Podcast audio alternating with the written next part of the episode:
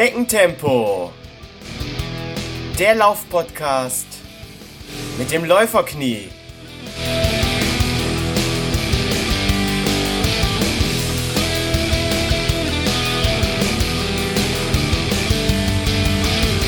Hallo und herzlich willkommen zu einer neuen Folge Schneckentempo, dem Laufpodcast mit dem Läuferknie. In der heutigen Folge dreht sich alles um den Schuhkauf. Ich bin jetzt hier im Ausdauertempel meiner Wahl bei Laufsport Bunert in Neuss. Und heute wird uns der Inhaber Gernot Olczowski erklären, warum eine Beratung und Laufanalyse beim Schuhkauf wichtig ist. Hallo Gernot. Hallo Holger, guten Morgen. Morgen. Gernot, magst du dich den Hörern kurz selbst vorstellen? Wer ist Gernot Olczowski. Wie sieht deine Laufvergangenheit aus und wie lange führst du jetzt schon den Laufladen Bunert in Neuss? Ja, mein Name ist Gernot Olczowski, wie du gerade schon gesagt hast. Ich bin jetzt 50 Jahre alt, also nicht mehr ganz frisch in der Laufszene unterwegs, habe allerdings gar nicht mit Laufen angefangen. Also mein Sport begleitet mein Leben schon seit dem fünften Lebensjahr, vielleicht schon früher, wenn Mama mit mir zum Sport gegangen ist. Aber seit dem fünften Lebensjahr spiele ich Fußball, da habe ich Fußball gespielt. Ah. Das Ganze 20 Jahre lang. Wow.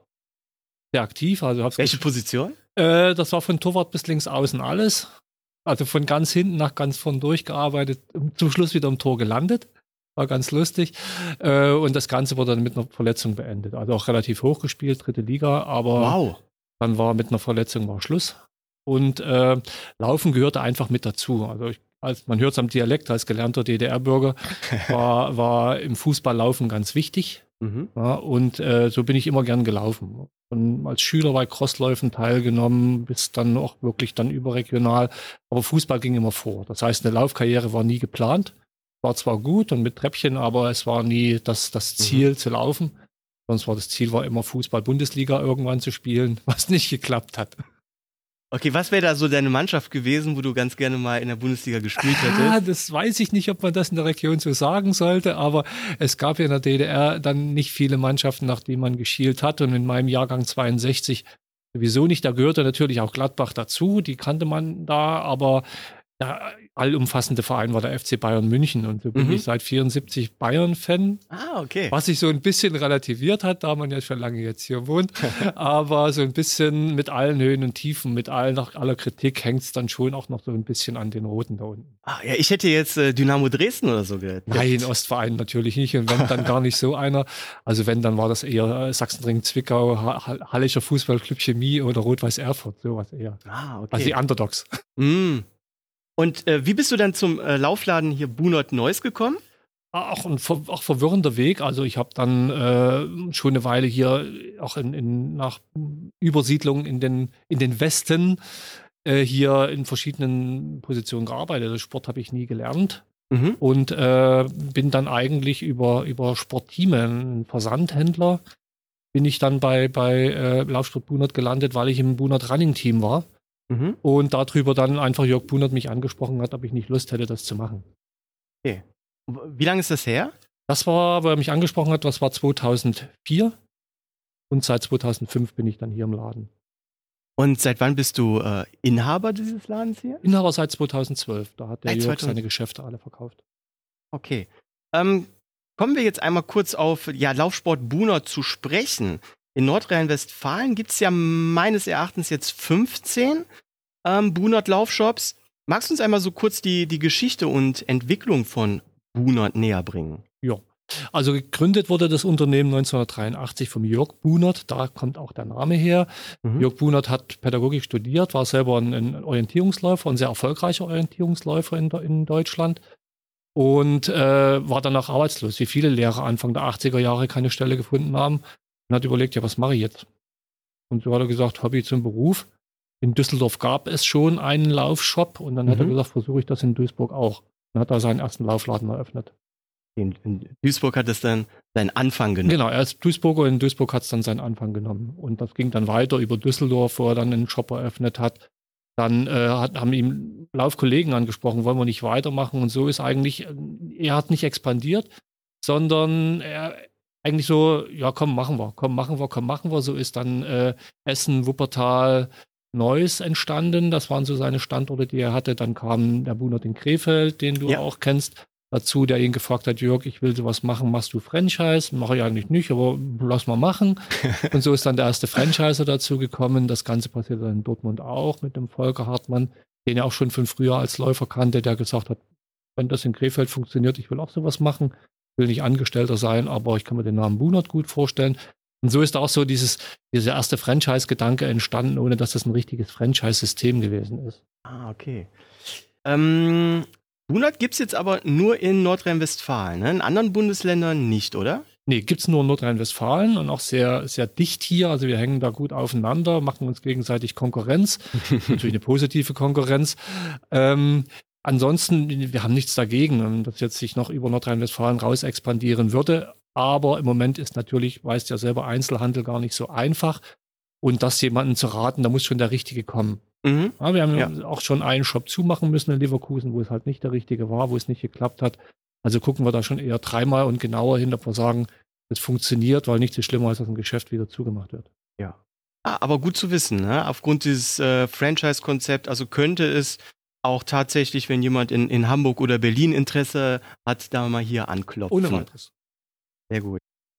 Und ich bin heute hier, um einmal mit dir darüber zu sprechen, weshalb es sinnvoll ist, in einem Fachgeschäft mit entsprechender ja, Laufanalyse einen Schuh zu kaufen und sich nicht im Internet den ja, schönsten oder günstigsten Schuh mit den tollsten Werbeversprechen äh, zu kaufen. Lange Rede, kurzer Sinn. Warum besser Schuhe im Fachgeschäft kaufen? Äh, ich glaube, die, das, die besten Beispiele sitzen eigentlich hier. Das bist du, das bin ich war beide orthopädisch nicht mehr ganz fit unterwegs. Und ähm, man sollte schon wirklich wissen, welcher Schuh passt zu mir. Das geht beim Fuß los, hört bei der Halswirbelsäule auf. Welcher Schuh ist für mich der richtige? Und das kann ich selber entweder rausfinden, indem ich mir 25 Paar verschiedene Schuhe nacheinander kaufe, um irgendwann bei dem Modell lande, wo ich sage, das funktioniert, ohne aber vielleicht zu wissen, warum es funktioniert. Mhm. Oder ich gehe in Einzelhandel, ins Fachgeschäft und lass mich dort beraten und lass mir erstmal gucken, was brauche ich eigentlich?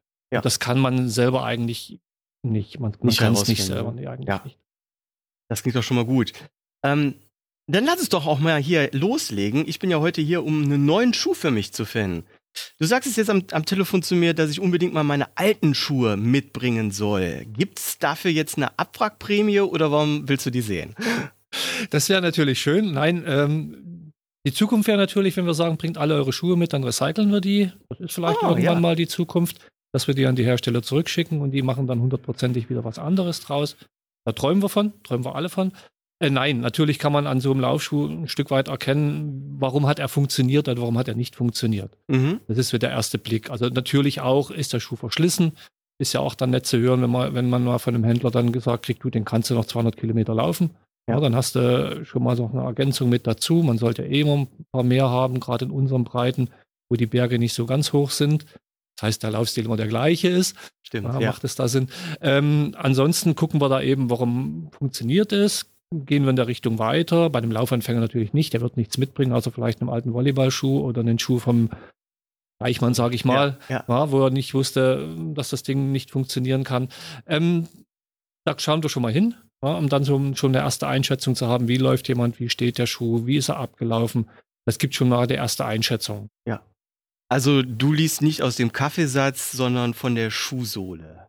Äh, von der Schuhsohle, von der Schuhzwischensohle, aber auch vom, vom Upper. Also alle drei dreidimensional gesehen sozusagen am Schuh. Okay. Ja, ich habe jetzt hier auch meine Schuhe mal mitgebracht. Ähm, zwei Modelle stehen vor dir. Den Hocker Clayton 2 habe ich hier mitgebracht und den Puma Ignite, das muss ich selber gucken, ich glaube den 600er 600, ist es. Genau. Äh, Power Cool.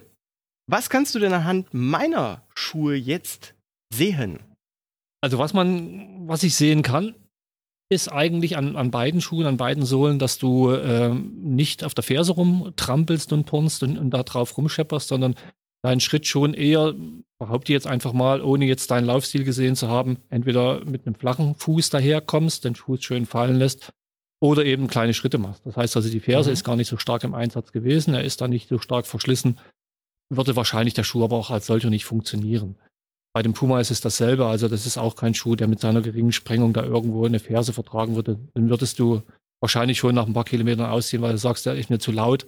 Das mhm. knallt und scheppert, das mache ich nicht.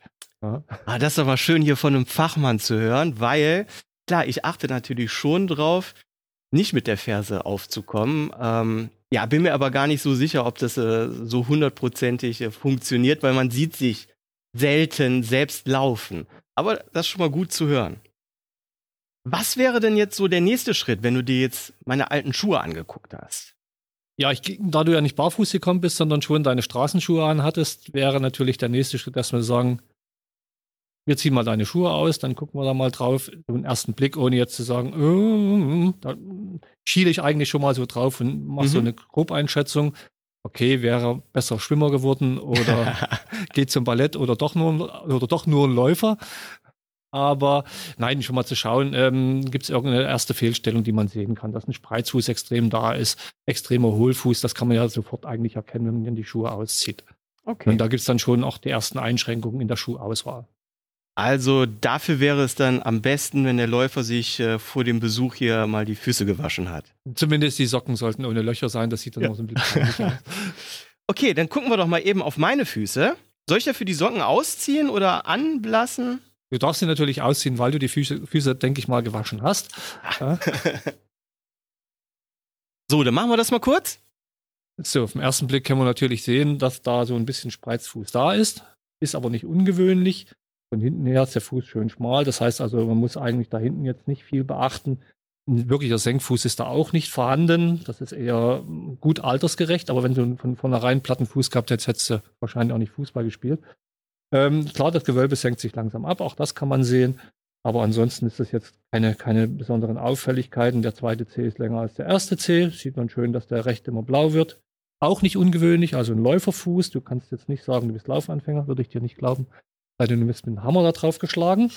Ja, das ist schon mal alles okay. Also da gibt es erstmal jetzt nicht viel, was wir zu beachten haben. Ich müsste jetzt nicht sagen, oh, ohne Einlage wird das nichts. Das ist schon mal gut. Also ja, das, äh, dass sich das Fußgewölbe was absenkt, das höre ich auch nicht zum ersten Mal. Das äh, hat natürlich auch der Orthopäde irgendwann mal äh, gesagt.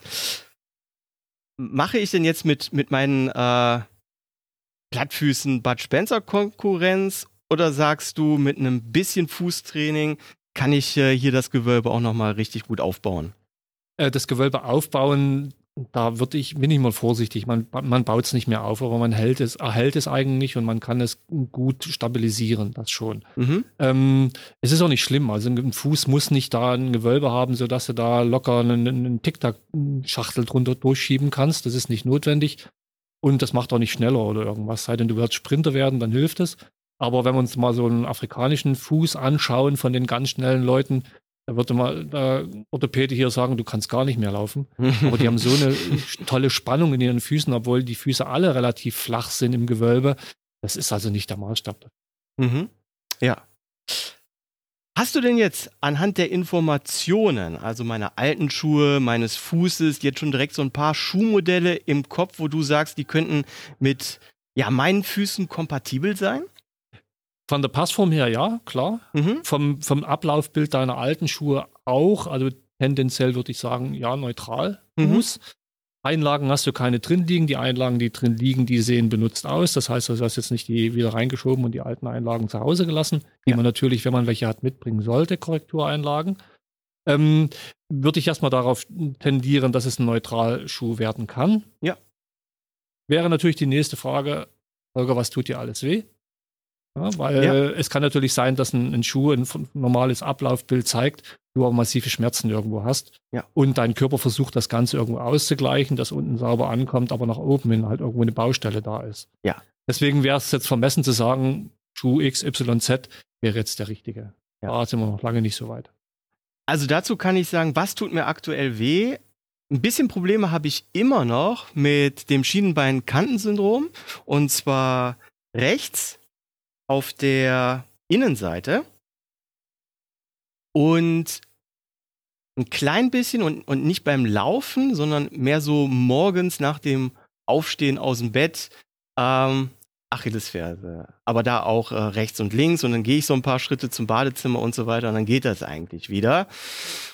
Muss dazu sagen, ich habe aber einen kleinen Kardinalsfehler vor ein paar Monaten gemacht, dass ich äh, krampfhaft probiert habe, meinen Laufstil umzustellen auf Mittelfuß und wahrscheinlich dann komplett immer nur auf Vorfuß äh, gelaufen bin. Und ich habe eine Zeit lang, die habe ich jetzt heute gar nicht dabei, weil ich ähm, die nur ganz kurz gelaufen bin, ähm, von Altra den Escalante gehabt. Und beides in Kombination Escalante, Ultra, 0 mm Sprengung und dann auch wahrscheinlich komplett auf Vorfuß gelaufen, hat mir dann etwas die Schienbeinkante äh, zerschossen, wovon ich mich immer noch nicht ganz erholt habe. Ja, Schienbeinkante ist langwierig. Achillessehne natürlich auch. Achillessehne ist leider in aller Regel chronisch. Wobei das klingt immer gefährlich. Achillessehne, Gott sei Dank ist es meistens nicht die Achillessehne, sondern nur das Gleitgewebe. Aber das ist schon, hat einen chronischen Verlauf, weil bevor sich das meldet, oder in aller Regel einen chronischen Verlauf, weil bevor sich das meldet, da vergeht schon eine ganz schöne Zeit. Das muss auch nicht unbedingt mit Laufen was zu tun gehabt haben. Das kann noch generell Fehlstellung gewesen sein. Fußball wird gern genommen natürlich, mhm. wo man sich ein Gleitgewebe der Achillessehne beschädigt. Aber das meldet sich eben dann, wenn es stark belastet wird. Und dann pflegt man es, dann tut man was dafür und dann tut es nicht mehr weh. Und dann oh, pflegt ja. man es nicht mehr und tut nichts mehr dafür. Und dann kommt es halt irgendwann wieder. Ja. Schienbeinkante, klar, das hast du eigentlich ganz gut selber diagnostiziert. Das ist äh, gern genommen zu viel, zu, zu lange. Oder eben einen Laufstil äh, verändert zu haben äh, und im, auf dem Vorfuß laufen. Das ist schon eine, eine, Sache. Im Moment ist es ein bisschen hip, sag ich mal, sich mhm. dahin zu bewegen. Äh, aber Vorfuß heißt schon, einen Laufstil sich anzunehmen, der eigentlich unter drei Prozent bei allen Läufern liegt. Mhm. Die Vorfußläufer ja. sind. Alle anderen sind es eigentlich nicht. Und da das umzustellen, da muss der Körper nicht unbedingt sagen, finde ich gut. Ja. Ähm, ja, soll man denn einfach mal ein paar, paar Modelle jetzt hier äh, testen? Nein, wir testen erstmal dich. Okay, sehr gut. Dann ja. testen wir erstmal mich. Ja. Was machen wir als erstes? Als erstes stellen wir dich mal hin. Jawohl. Schauen mal, wie, wie sieht das Ganze aus. Mhm. Der erste Blick, den wir machen, ist erstmal Knöchel zusammen, von ganz, das Ganze von hinten, die Knöchel zusammen. Schau, dass die, die Füße wirklich da so stehen, dass nicht einer vor dem anderen steht. Und dann gucken wir das Ganze mal von hinten an und schauen weiter, was macht die Beinachse. Bei dir ist die Beinachse gerade. Sei denn, du hast jetzt totale verkrampfte Haltung, also versuch noch ein bisschen lockerer zu stehen. Nein, das bleibt, das ist gut so. Dann schauen wir als nächstes immer auf die Hüfte. Was ist da? Gibt es da eine Verschiebung im Becken? Steht das Becken schief? Ist es verdreht? Wie spiegelt sich das weiter nach oben? Also Becken, Hüfte, das ist eigentlich relativ gerade bei dir, relativ als, also in einem Toleranzbereich drin.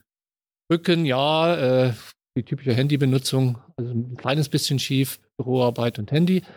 Aber jetzt nichts irgendwie Ungewöhnliches, wo wir sagen müssten, oh, da schicken wir dich erstmal zum Osteopathen oder zum Chiropraktiker oder lass mal einen Orthopäden drauf gucken, das nicht.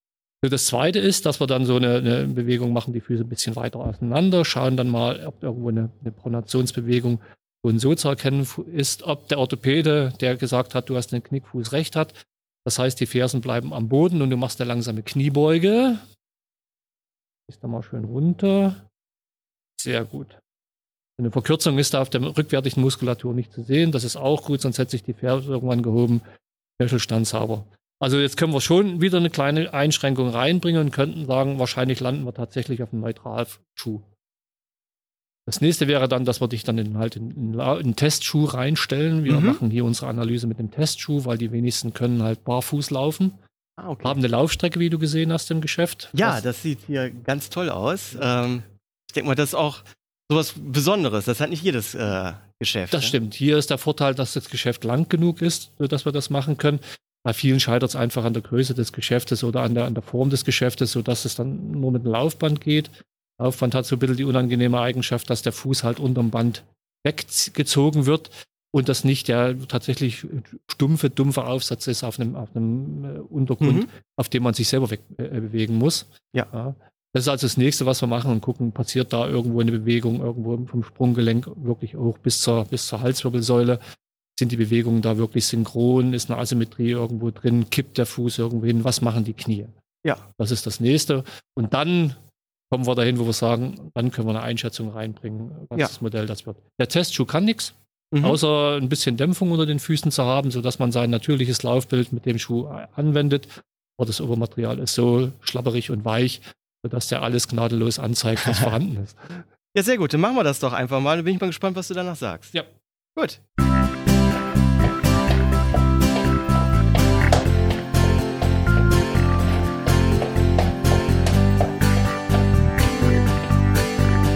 Liebe Hörer, wir sind hier wieder zurück. Wir haben eine kurze Analyse gemacht. Gernot, was hast du dabei gesehen? Ja, also wie dein Bild, was du mitgebracht hast von deinen alten Schuhen schon vermuten ließ, ist es so, dass du wirklich einen schönen kleinen Schritt machst. Mhm. Also es macht nicht schnell, aber es ist orthopädisch halt gut.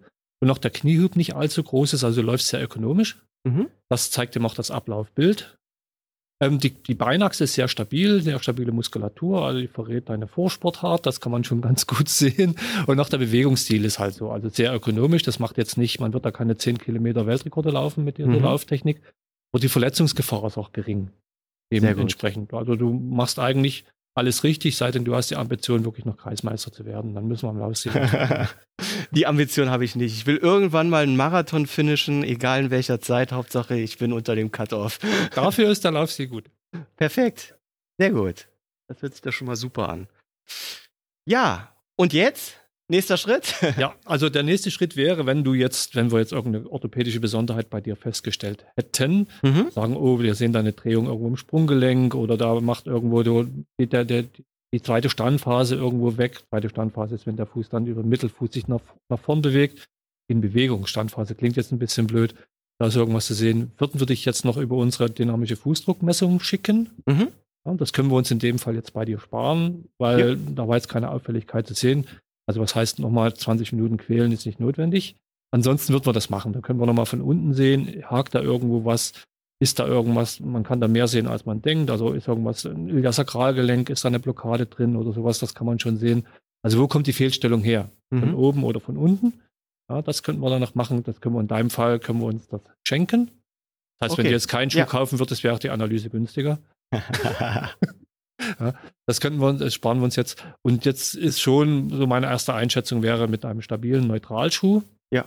Ja, würden wir bei dir, würden wir das bisschen, was an Bewegung da unten im Gelenk ist, das würden wir gut kompensieren können. Ja. Und äh, damit sollten wir eigentlich gut unterwegs sein. Einen schönen, der über den Mittelfuß abrollen kann, weil du eben den Mittelfuß gut in Einsatz bringst. Und da denke ich, da sind wir auf einer guten, sicher, sicheren Seite, wenn du so ein Modell in diese Richtung wieder bekommst. Sehr gut. Dann bin ich mal gespannt, mit welchem Schuh ich hier heute rausgehe. ja, ähm, sollen wir mal zwei, drei Modelle testen? Ja. Sehr gut. Dann machen wir das jetzt.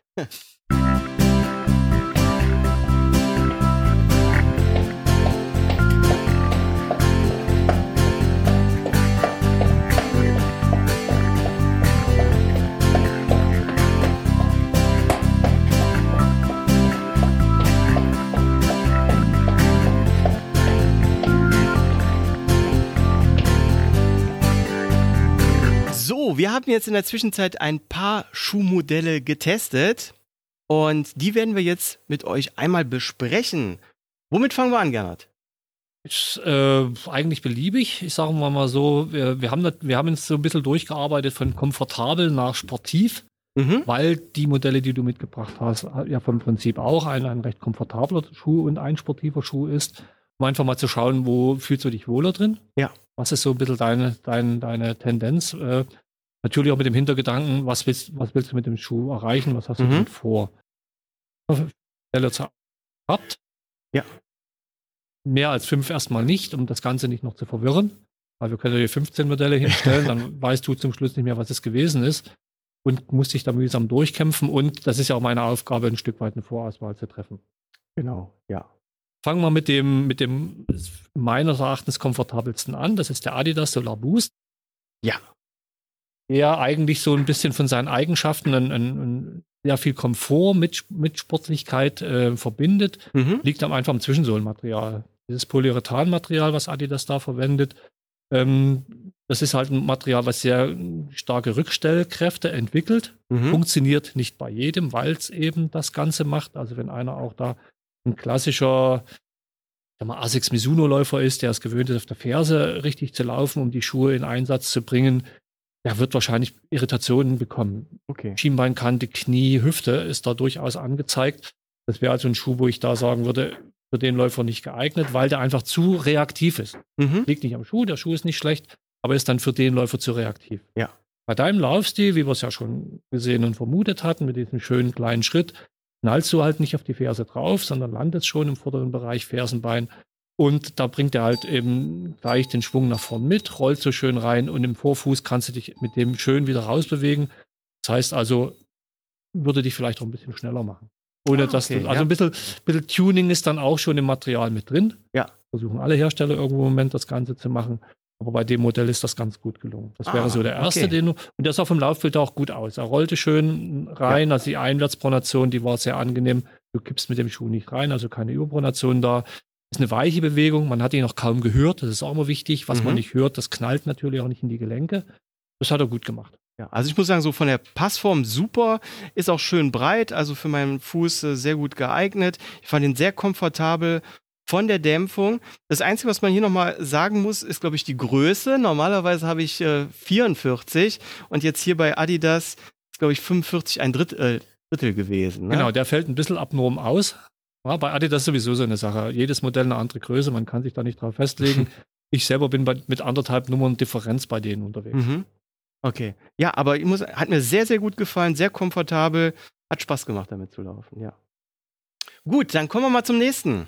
Ja, als nächstes haben wir mal genommen den On-Cloud Surfer. Mhm. Ein Schuh, der ähm, orthopädische Besonderheiten gut mit aufnehmen kann, der bei Problemen, Knie, Hüfte äh, sehr, sehr weiche Bewegung erstmal irgendwo zulässt. Funktioniert nicht bei jedem, weil manch Mhm. einer kippt dadurch, dass die Clouds da eben offen sind, diese Wölkchen da unten drunter, kippt der ganz gut rein, sodass der da schon mal selektiv ist. Bei deinem sehr sauberen Laufstil war Ja. meine Vermutung, dass er funktionieren könnte. Und das haben wir im Bild auch gesehen, hast du selber Mhm. gesehen, dass der eine sehr stabile Bewegung nach innen dann macht, also den, den Fuß da nicht irgendwo weiter schieben lässt. Das macht er sehr gut. Besonderheit halt bei dem ist eben wirklich, dass dieser Aufsatz erstmal weich abgefedert wird durch die Clouds da unten drunter, die sich dann irgendwo schließen können und ein ganz normaler Laufschuh draus wird, wenn der volle Druck drauf ist. Mhm. Passformmäßig hast du drin gestanden, hast du gesagt, Ja. sehr gut. Da Genau. ist natürlich immer eine subjektive Geschichte, ist den Schweizern aber ganz gut gelungen, da Okay. einen europäischen Fuß in den europäischen Leisten reinzustellen. Haben die clever gemacht. Ja, also kann ich nur unterstreichen. Ähm, ich fand den sehr angenehm, drückt nichts von innen, finde ihn auch breit genug für meinen Fuß und auch die, die Dämpfung habe ich als äh, sehr angenehm empfunden. Ja, also hat mir auch sehr gut gefallen und ist zum ersten Mal, dass ich mit so einem äh, Modell gelaufen bin. Auch sehr interessant mal äh, auf diesen Wölkchen zu laufen. Es ist schon ein anderes Laufen, Ja. definitiv. Das erste Mal anzieht, in jedem Fall. Aber auch sehr gut, kommt in die engere Auswahl. So, als dritten haben wir dann den Soconi Ride genommen. Ja. Auch ein, ein gut gedämpftes Modell. Ja. Um noch ein bisschen zu schauen, wie können wir deine Schuhe, die du so hast, ergänzen. Äh, den fandest du sehr angenehm. mhm. Ja, war, war für dich sehr angenehm. Was mich an dem Schuh gestört hat, war, dass du so wirklich in, das, in die Zwischensohle reingestampft bist. Mhm. Dass eigentlich die Geometrie zu den 8 mm zu deinem Laufstil eigentlich nicht passt. Ja. Das wäre jetzt so ein Schuh, wo du wa- wahrscheinlich, wenn dir den einer empfohlen hätte, wenn du den im Internet gekauft hättest, den bestellt hättest Ja. Und erstmal mm, glücklich gewesen wärst und beim Marathon überlegt hättest, wieso mir bei Kilometer 30 alles weh. Wenn wir dein Laufbild sehen, erklärt sich eigentlich, weil du schon da sehr viel, viel Energie in den Schuh reinsteckst, Mhm. die auch zu wenig zurückkommt dann, weil eben du dich nicht bewusst aus dem Vorfuß rausdrückst mit deiner Lauftechnik und eigentlich der so eigentlich nur ein Energievernichter für dich sein wird. Okay. Und die wow. Gelenke dann auch irgendwann, gerade wenn die Muskulatur nachlässt, eher strapaziert. Boah, das ist krass. Ein sehr gut Ja. verkaufter Schuh bei uns und wirklich aber bei, für deinen Laufstil Passt, passt es so irgendwie ja. diesen 8 mm zur Geometrie der Sohle einfach nicht. Ja, und da muss ich jetzt auch sagen, genau deswegen geht man ins Fachgeschäft, weil du hast recht, hätte ich den mir jetzt so im Internet bestellt, hätte ich den angezogen. Er fühlt sich gut an und ich wäre da nicht auf eine Idee gekommen, dass irgendwas nicht stimmen könnte. Ne? Ähm, ja, von daher ist es sehr gut, dass wir hier diese Videoanalyse dann auch Mhm. gemacht haben. Also, der fällt schon mal raus. Der fällt raus. Die nächsten beiden Modelle, die wir dann noch hatten, die wurden dann wieder leichter, etwas äh, straffer in der Sohle. Wir haben ja versucht, verschiedene Kategorien dann ein bisschen auszuprobieren. Und da war deine Rückmeldung, so richtig wohl fühlst du dich da drin nicht. Genau. Also ja. bleiben wir eigentlich bei dem, was du hast. Und mit so einem sportiven Schuh bist du ja mit deinem Puma, der noch läuft. Ja. viele Kilometer hat er noch nicht. bist du mit dem eigentlich immer noch unterwegs, mal so eine Alternative für einen schnellen Fünfer oder mal ein schnelles ja. Tempotraining, bist du eigentlich mit dem immer noch gut aufgestellt. Mhm. Also ähm. wäre meine Empfehlung jetzt so einer von den beiden, entweder der Adidas oder der, der On. Ja, die gefallen mir beide sehr gut. Bei dem, wie sieht das denn bei dem Adidas aus, wenn ich dann auch mal einen schnelleren Tempolauf habe? Würde der auch noch passen? Ja, dadurch, dass dieses, dieses TPU-Material, also ein Polyurethan, eh ein sehr, sehr aktives Material ist, durch diese clevere Aufschäumung, was jetzt keine Erfindung von Adidas, sondern Firma BASF ist, mhm. ähm, ist ah. das wirklich ein wahnsinnig aktives Material, der auch eine lange Zeit lang die Weltspitze beherrscht hat, bis dann Nike sich mit einer Carbonplatte was Neues hat einfallen lassen und derzeit mhm. da so ein bisschen den, den, den Markt der, der ganz der schnellen Geldverdienerläufer bestimmt. Ähm, ich will nicht zu viel verraten, aber andere arbeiten jetzt auch dran. Ah, ähm, okay. Also der Kampf geht weiter, keine Frage. aber allein vom Sensolmaterial ist schon wirklich so, stellt sich manchmal die Frage, ist es schon Fußdoping oder nicht? Nein, Radsportler, Motorsportler, die dürfen auch an ihren Sportgeräten tunen. Also warum soll es der Läufer nicht auch dürfen? Also der kann auch mal, wenn du sagst, ich will jetzt Tausender kloppen auf der, ja. auf der, auf der Straße, dazwischen ganz locker laufen und dann mal Gas geben, dann wirst du den Unterschied jetzt zum Beispiel zu deinem Hooker merken. Ja. Der Hooker, mit dem kannst du auch Tempoläufe machen. Aber schon der Blick auf die Uhr wird verraten, der Adidas wird auf dieser Stelle einfach schneller sein. Okay. Das kann ich dir versprechen. Ja. Das ist jetzt, weil es einfach wirklich nachweisbar ist. Es ist erwiesen, ja, dass dieses Material einfach da aktiver ist und mehr kann. Und wenn wir jetzt hier den, den Adidas und den On vergleichen, der On wäre denn eher was für die längeren, langsamen Läufe? Der On wäre was für die längeren, langsamen Läufe, wäre sicherlich auch im Wettkampf zu laufen, keine Frage. Du drückst dich nicht so sehr aus dem Vorfuß raus. Mhm. Also das könnte durchaus auch ein Schuh sein, mit dem man den Marathon läuft. Das wäre sicherlich kein Problem. Ja. So, ich tendiere jetzt zum Adidas. Das ist ja der, der Solar Boost. Äh, darf ich den vielleicht jetzt auch mal äh, vor dem Geschäft kurz auf der Straße laufen? Ja, natürlich, klar. Das Wetter ah. ist schön, es ist draußen trocken, du kannst auch ein bisschen länger laufen. Ah, okay, super. Äh, prinzipiell äh, alle Kunden, nicht jetzt, weil wir jetzt hier den Podcast machen, nein, das darf jeder nein, dann, ne? Nein, das, der muss ja da draußen funktionieren. Wir sagen dann immer, die Kunden gucken uns immer komisch an, wenn wir sagen, geh mal raus, lauf den Schuh mal draußen im harten Leben. Klingt immer lustig. Da ist ja. es hart, wenn du rausgehst, pass auf, dass ein Fahrradfahrer dich nicht umfährt, aber so ist es ja wirklich draußen. Also, ja. also da kann man mal probieren, wie komme ich mit dem Ding um die Kurve, wie, wie drückt er sich auf dem Asphalt ab. Da muss er funktionieren, das ja. ist ja wichtig. Wenn natürlich einer kommt und sagt, boah, ich hab ja, du hast ja mir gerade eine Schuhe in die Hand, der ist ja schon mal gelaufen, der kriegt dieselbe Antwort. Ja, du darfst den auch mal draußen laufen. Ja, also ah, der super. wird von unten nicht so aussehen, als er gerade aus dem Karton kommt. Ja. Also nicht schlimm, wenn hier die, die Sohle auch mal etwas schmutzig wird. Aber klar, aufpassen, man sollte jetzt nicht beim Testlauf hier vor der Tür direkt in Hundescheiße reintrampeln. Das wäre jetzt ne? blöd. Ja, ja Gernot, ähm, also ich kaufe den Adidas hier, den nehme ich, alles gut, top, Passform. Ähm, die Laufanalyse mit dir hat ja auch bestätigt, dass der, der super zu mir passt. Was ist denn, wenn ich den jetzt mit nach Hause nehme und drei, vier Läufe damit mache und, für, und dann doch merke, drückt doch noch was, ist doch nicht so hundertprozentig und ich dann letztendlich tot unglücklich mit dem Schuh bin? Ab auf Ebay oder darf ich damit zurückkommen? Ja, eBay war ja klar.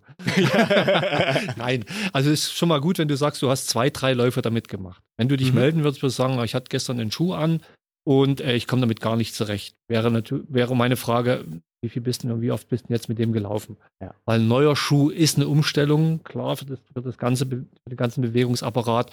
Und da kann sich auch schon mal gerne ein Muskel melden, vielleicht auch mal ein Gelenk, wo wir dann sagen, der lauf ihn noch zwei, dreimal. Wenn der dann nicht funktioniert, dann kriegst du geholfen, ist überhaupt kein Thema.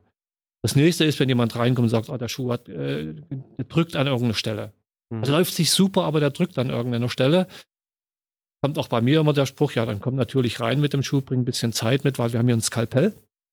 Das heißt, wir werden deinen Fuß nach dem Schuh schon ein bisschen optimieren. Nein. Die Schuhe sind alle thermisch verformbar, das heißt, auch da gucken wir erstmal, können wir irgendwo diese Druckstelle beheben. Mhm. Und wenn das alles nicht geht, dann kriegst du natürlich ein anderes Modell. Oh, das ist wow. Ah, wusste ich gar nicht, dass man da noch was optimieren kann. Wow. Ähm, super vielen lieben Dank jetzt äh, für die Beratung. Ich bin super glücklich hier mit dem Adidas. Kleiner Hinweis. Für mich ist jetzt hier die, die ganze Analyse und so kostenlos, weil ich ja auch den Schuh kaufe. Aber wie teuer ist denn so eine Beratung, wenn jetzt der Kunde den Schuh nicht kaufen würde? Ja, grundsätzlich unbezahlbar.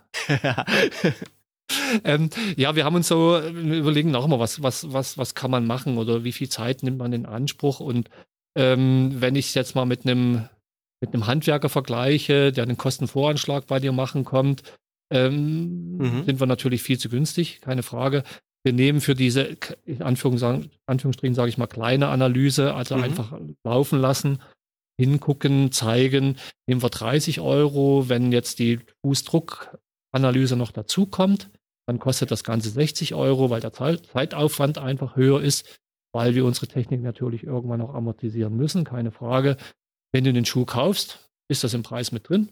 Oh, super. Deswegen ja. kommt dann, wenn auch schon mal die Frage kommt, was kostet mich der Schuh? Im Netz habe ich den für 90 äh, gesehen. Ja. Ne, dann rechne ich dann immer und sage, ne, der Schuh kostet dich eigentlich nur 87 Euro, aber die Beratung kostet halt das genau. und das und dann sind wir halt bei dem Preis. Finde ich, ist eine absolut faire Sache. Ähm, also, liebe Hörer, geht ins Fachgeschäft und lasst euch beim Schuhkauf beraten. Weil, ja, ansonsten könnt ihr mit einem falschen Schuh ja sehr schnell Freude an unserem liebsten Hobby verlieren. Gernot, jetzt aber auch noch eine Sache mal allgemein zu Bunert. Du verkaufst nicht nur Schuhe, du hast auch jede Menge Laufkleidung hier, aber du organisierst auch noch einen Lauf. Oder sogar noch mehrere Läufe vielleicht? Ich weiß es gar ja, nicht. Ja, also mehrere Läufe haben wir schon, die mhm. wir auch teilweise in Kooperation oder gerne in Kooperation mit Vereinen machen, ah, okay. weil uns der Vereinssport, der ja immer weiter wegbricht, mhm. ja, einfach immer noch wichtig ist, dass der Sport auch in Vereinen organisiert ist. Ähm, Nichtsdestotrotz äh, gibt es natürlich Lauftreffs, die wie Pilze aus dem Boden geschossen sind. Und wir haben vor Jahren mal überlegt, äh, was machen wir eigentlich im Winter, wo gehen wir laufen? Man suchte mal beleuchtete Laufstrecken wo kann man rennen? Macht ja im Winter dann nicht so viel Spaß wie im Sommer. Gerade bei dem Nicht-Wettkampfläufer ist ja oft so, dass er im Winter sagt, ich gehe nicht laufen und jedes Mal pünktlich im Anfang März ist er wieder Laufanfänger. um das ein bisschen zu verhindern, haben wir einfach mal so die Überlegung gehabt, den Mondschein ran ins Leben zu rufen. Mhm. Mondschein ran hieß jetzt nicht unbedingt, es muss Vollmond sein. Da gibt es ja auch eine bundesweite Veranstaltung, ganz toll, wo wir einfach nur gesagt haben, wir gehen im Dunkeln rennen. Manchmal mhm. stolpern wir nicht gegenseitig über die Füße, haben ein bisschen mehr Unterhaltung, als wenn du langweilig alleine durch die Gegend rennst. Der eine ist nachtblinder als der andere. Und daraus ist dann die Idee entstanden, zeig uns deine schönsten Laufstrecken. Ist leider nicht passiert. Das heißt also, wir haben jetzt am 5. September unsere 62. Auflage unseres Mondscheinrands. Wir suchen die Strecken immer noch selber raus. das dreimal ist es gelungen, dass jemand gesagt hat, hey, ich habe da eine Strecke die wir dann aus, äh, ausgeguckt haben. Und einmal konnte man die wirklich nicht in Gruppe laufen. Das hatte derjenige ah. nicht bedacht. Äh, das war einfach mit vielen Menschen war das zu kompliziert zu, zu markieren. Ähm, wir machen, haben eben, wie gesagt, so, so, eine Geschichte, da kann man hinkommen. Schön ist, wenn man sich vorher bei Facebook bei uns gemeldet hat, dass wir wissen, wie viele kommen. Mhm. Aber ansonsten ist das kostenfrei. Es ist, es ist kein Gruppenzwang, dass man sagt, oh, ich bin zu langsam, ich kann da nicht mitlaufen oder ich bin schnell, ich will nicht mit den langsamen. Wir haben immer in aller Regel zwei markierte Strecken. Also, dass jeder seine wieder sicher vom Start bis zum Ziel findet und laufen im ganzen Kreisgebiet. Der ganze Kreis Neuss ist jetzt unser, wo ja. wir dann immer den Leuten zeigen, was gibt es, wo seid ihr noch nicht gelaufen und das sind teilweise, der Kreis ist nicht groß, aber das sind Ecken dabei, wo die Läufer, Läuferinnen sagen, oh, das ist schön hier. Da bin ich noch nie gewesen. Und das haben wir uns so ein bisschen jetzt so auf die Fahne geschrieben, also Sport entwickelt, immer wieder was Neues zu finden, wo jemand sagt, da bin ich im Leben noch nicht gerannt, wäre ich gar nicht auf die Idee gekommen, dass man da laufen kann. Och, was gibt's hier alles zu sehen? Ah, also das machen wir ja, auch, organisieren ja. sowas oder Shoot-Tests, die wir dann machen, sowas klar, weil, weil wir wollen natürlich so eine, so eine, so eine Community auch schaffen und sagen, so wir, wir sind jetzt nicht der Handel und ihr seid die Kunden, ihr geht da rein, wie ihr in, in den Supermarkt geht und einkauft und sagt dann Tschüss und geht zur Tür wieder raus und habt unser Gesicht vergessen, sondern wir sehen euch nicht als Kunden an. Wir sehen euch als unsere Laufkameraden, die mit uns laufen. Wir wollen euch was ja. Gutes tun und ihr tut uns natürlich auch was Gutes, wenn ihr da uns, bei uns ein bisschen Geld lasst und unser Hobby, was wir zum Beruf gemacht haben, dann irgendwie auch mit unterstützt. Ja, ja ist doch eine Win-Win-Situation, weil man bekommt ja auch dann auch die richtigen Schuhe, die zu einem passen, wenn man hier einkauft. Das Schöne ist, man kriegt doch die Rückmeldung dann von den Läufern, die mitkommen und dann sagen, du war super, das ist meistens so passiert auch mal, dass einer sagt, oh, mit dem Schuh, das war jetzt nicht so der Hit. Mhm. Wo wir dann auch nochmal sagen können, ja, warum bist du nicht zurückgekommen? Trau dich doch, komm doch einfach wieder her. Genau, ich glaube, da gibt es auch oft so eine Hemmschwelle, dass man sich dann nicht traut, zurückzukommen, was natürlich völliger Quatsch ist. Es gibt zwei Hemmschwellen. Das eine ist eben diese, ich komme nicht wieder hin. Ich war zwar unzufrieden, ich komme nicht wieder hin. Oft wird das dann als Shitstorm irgendwo im Internet rumgeballert. Mhm. Da sind wir zum Glück äh, frei von. Den letzten hatten wir, glaube ich, mal vor sieben Jahren, was das einer gemacht hat. Auch dem konnten wir helfen. Der war hinterher total begeistert. Aber das bleibt natürlich irgendwann erstmal so ein Stück ja, weit hängen. Leider, das ist ja. das eine. Das andere ist, es gibt genügend mittlerweile, die sich nicht trauen, in Fachgeschäft zu gehen. Mhm. Die Angst vor einer Beratung haben, die dann wirklich sagen, oh, da werde ich vielleicht als, als Depp hingestellt oder die merken, ich bin Anfänger und die sind mir haushoch überlegen, mhm. traue ich mich nicht und dann gehe ich einen Schuh einfach nur von der Stange kaufen, ist mir sicherer. Auch den versuchen wir dann so ein bisschen diese Hemmung zu nehmen, indem die sehen, das sind ja auch nur normale Menschen und doof. Ja, so, und dass die dann einfach reinkommen und man schon so ein, so ein Gefühl hat, da komme ich jetzt hin und rede auf Augenhöhe. Ja. Und da ist nicht einer, der da über mir schwebt und mir erklärt, was ich da zu tun und zu lassen habe. Ja, und ich war jetzt ein paar Mal hier im Laden, wir haben miteinander gesprochen und man bekommt ja auch immer äh, wertvolle Tipps. Das gehört einfach dazu, finde ich. Ja. ja. das, das ist so, auch weil man Läufer ist. Man ist selber Läufer, selber hat, hat man Probleme irgendwo in, in orthopädischer Art und, oder, oder irgendwo muskulärer Art, wo man dann einfach sagt, Mensch, das gebe ich doch auch gern weiter. Ich sehe das bei dir auch und du hast ja ja Quatsch, wenn man das nicht macht. Ja. Und was du mir eben noch im äh, Vorgespräch erzählt hast, das ist vielleicht für die Hörer auch ganz interessant. Du warst jetzt äh, diese Woche bei Adidas. Ja. Was hast du da erlebt? Äh, ja, also ich will jetzt keine Werbung für Adidas machen, natürlich nicht. Es betrifft ja andere Hersteller auch, aber ja. ist schon sehr interessant, weil so die landläufige Meinung ist, ach, die Hersteller, die wollen ja alle nur Geld verdienen und die Schuhe, die ähneln sich alle immer mehr und da werden immer, immer weniger Materialien verbaut. Und ja, natürlich, klar, versucht natürlich auch ein, ein Schuhhersteller, seine Schuhe äh, finanziell zu optimieren. Mhm. Also wenn man schon reinschaut in Laufschuhen, da steht Made in China, ist das schon was Besonderes mittlerweile.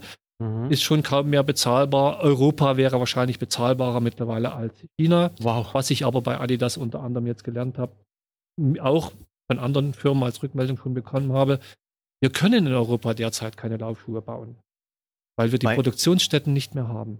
Mhm. Ja, also Gibt einfach Produ auch nicht mehr die Fachkräfte hier. Da. Wir haben die, die, Fachkräfte, das würde vielleicht noch gehen, aber wir, wir müssten schlichtweg neue Fabriken bauen. Weil der, der Stand, wo die Fabriken heute sind, die haben wir erfolgreich in den letzten 30 Jahren nach Asien verlagert. Mhm. Ja. ja. Und ähm, wir, wir können es nicht. Also Adidas versucht es. Sie haben also 30 Kilometer südlich von, von Herzogenaurach, in der Ansbacher Ecke, haben die eine Fabrik errichtet, wo die ersten Modelle wieder gebaut werden. Natürlich von der Kapazität lange nicht ausreichend. Dasselbe auch in den USA. Also es gibt schon wieder zwei Produktionsstätten in Europa und in, in, in Amerika, mhm. wo Laufschuhe gebaut werden.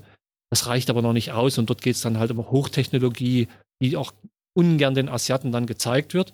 Aber der Gedanke von den Herstellern, von, von anderen Herstellern und auch so eine kleine Firma wie Diadora ah, ist eben ja. auch wieder zurück die Produktion nach Europa zu bringen. Weil Nachhaltigkeit mittlerweile ein Riesenthema ist. Also nicht mhm. erst seit Fridays for Future, sondern auch bei den Herstellern schon länger der Gedanke da ist. Aber ich verrate jetzt nicht zu viel, wenn ich sage, Adidas arbeitet an einem Modell, was 100% recycelbar ist. Wir sind den Schuh schon gelaufen.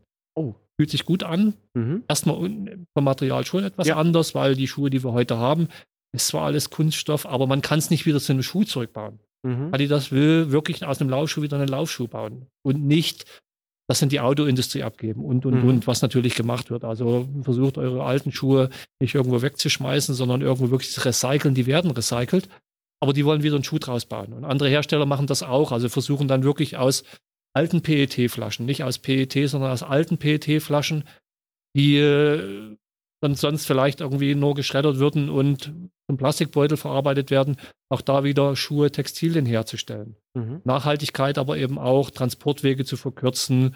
Es gibt auf dem ganzen Campus bei Adidas gibt es keine Einwegverpackung mehr. Es gibt kein Plastikgeschirr. Kaffeebecher, die werden wieder gesammelt, die werden gespült, die kriegt man wieder neu. Adidas hat letztes Jahr beim Berlin-Marathon damit angefangen, Becher auszugeben, die man wieder befüllt, die man dann mitnimmt, ja. wieder mit nach Hause nimmt, beim nächsten Auftraining mitnimmt, dass dies nicht mehr passiert. Das war eigentlich das Interessanteste daran. Ja. Und Thema Nachhaltigkeit muss ich sagen, auch bei Bunot ist das ein Thema, Nachhaltigkeit, weil wir trinken hier aus einer Porzellantasse. Ja, also äh, Einweg machen wir nicht. Wir haben auch die Plastiktüten abgeschafft. Wir versuchen generell keine, keine Tüten mehr rauszugeben. Wir haben noch Papiertüten. fragen aber wirklich jeden, weil wir haben das Parkhaus gegenüber und die meisten parken da. Ja. Musst du wirklich so eine Tragetasche haben? Und wir haben jetzt, wir sind sicherlich bei knapp über 90 Prozent, die sagen, nö. Ja, genau. nicht. Auch vollkommen dabei. Super cool. Bevor ich das jetzt vergesse, ähm, an die Hörer, es gibt heute auch noch ein kleines Gewinnspiel. Da bitte später einfach nochmal in die Shownotes gucken oder auf der Instagram- oder Facebook-Seite. Dann gibt es nämlich da mehr zu. Gut. Vielen lieben Dank, äh, Gernot, dass ich heute hier sein durfte und dass du dir die Zeit genommen hast. Und auch für die, die Hörer, dieses ganze Prozedere des äh, Schuhkaufs und der, der Laufanalyse einmal hier transparent darzustellen. War eine sehr interessante Folge heute. Ja, danke. Ich danke dir, dass du gekommen bist. War lustig. Das ist immer, das wollen wir auch immer erzählen, dass, es, dass wir Spaß hier haben. Äh, Es soll nicht so, so, so trist und stur ablaufen. Und das Schönste ist, wenn einer mit einem Lächeln rausgeht, mit einem Handschlag rausgeht und sagt, ich bin bei Freunden gewesen. Ja, da bin ich dabei. So, Leute, das war die heutige Folge Schneckentempo. Abonniert den Podcast, damit ihr bloß keine Folge mehr verpasst. Gebt mir eine positive Bewertung auf iTunes oder einen Daumen hoch auf der Facebook-Fanpage. Sportfrei, mach's gut. Tschüss.